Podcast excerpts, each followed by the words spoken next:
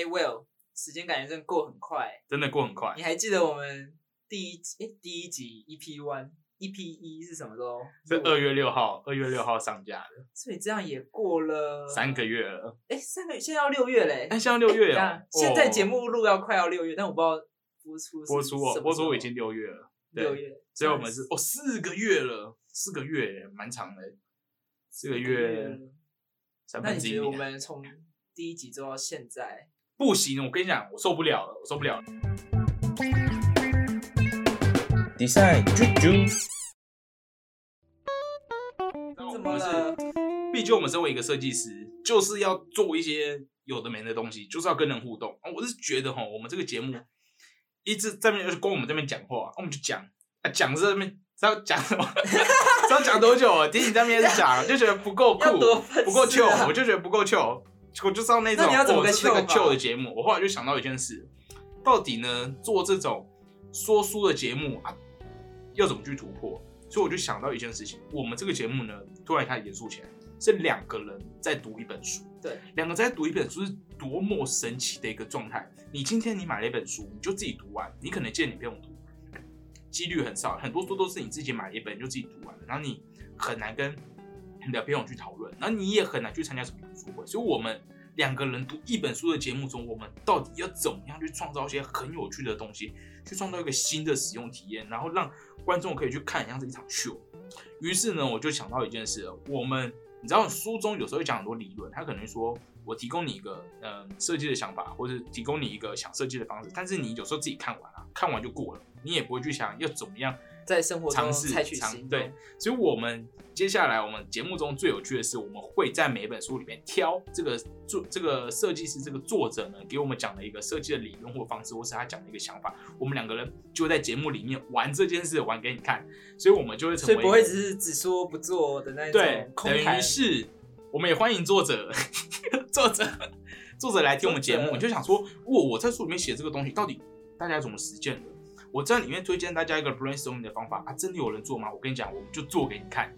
所以这是我们我想让我们节目新的价值，就是我们要直接来尝试书里面提到的东西，让你知道这个作者他讲东西怎么样实际演练啊，有点像是你在看一个影片或参加一个工作一样。所以佼佼设计呢，我们在第二季，没错，你现在听的就是第二季的片头的开头。我们在第二季即将推出一个全新的计划，也没有全新计划，就旧的计划我们即将翻新，称作随手翻翻。那这个随手翻翻呢，我们将不再是单独的去讨论书中的内容，因为这个书呢，我们就大概讲过，你就自己看。那我们最主要是我们也会去讨论，我们会把书中的几个实例拿出来，在我们节目中来示范，或者说我们来尝试，那来看这个作者到底在讲什么东西，这东西到底玩起来会如何？我觉得是一个很难得的使用经验，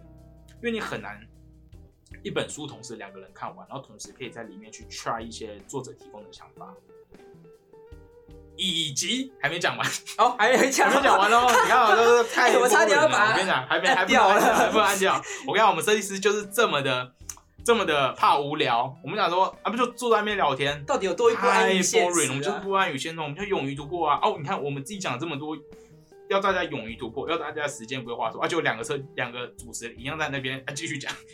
也没有改变就啊。大家想说啊，这个你们自己都没对啊，出几滴嘴啊，他们自己都没有自己都没有做到，他们跟大家讲，我们就没有。我跟你讲，我们就要做出改变，因为你知道我们身为设计师哦，我们怎么可能甘于现状？就说 p a c k a s e 就是一个你跟大家聊天，你就讲话给大家听，不可能。我跟你讲，我们就是要 做出一个新的尝试。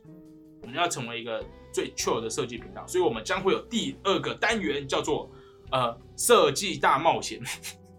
没错，设计大冒险是什么呢？设计大冒险就是我们在那本我们在那集里面根本就不会讲书，我们也不是要跟你们聊天，我们要去做一个真的事情。所以我们目前的规划是这样，我们可能会跟玩一个，我们可能会玩一个游戏跟观众互动。例如，我们先预告我们下一期，我们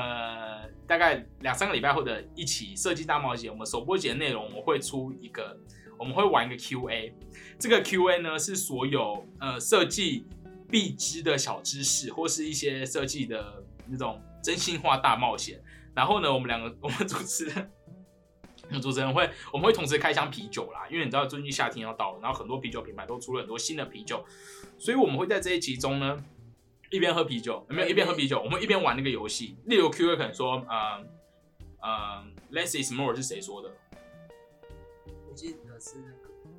苏立文。好，通过你就不用喝啊。我可能不知道，我就嗯怎么办？好像常听到这句话，也不知道是谁。那好，我就要喝，所以我们就会成为一个啤酒游戏啊。没错啊，对这一期呢，你可以选择在上班听啊，上班听你就看到两个人就可能越聊越嗨，然后或是呢，你就是回家你就买一个就准备好一杯啤酒，对，然后跟跟我们一一起玩，你就看我看这一期，对，看谁先醉了。我跟你说，这个游戏就是成为一个 p a c k a g e 全新的架构，我们将创造一个全新的体验，就是你直接观众跟我们一起喝醉。哎，这个跟观众一起喝醉，我好，我不知道这是好或不好。Anyway，反正就是就是这就是设计大冒险会做的事。那除了像这种比较 c a n 的、啊、比较 chill、比较比较 fantasy 的主题呢，我们也会做一些。呃，可能可能我们会提前预告在 IG 说，我们现在有想要测试一两个，不管是视觉或是产品的案子，那我们可能会，例如我们印两张海报或印两个宣传单，然后到路上去发给路人，我们可能会看哪个会比较好发完，或是到底是观众拿到路人拿到这个可能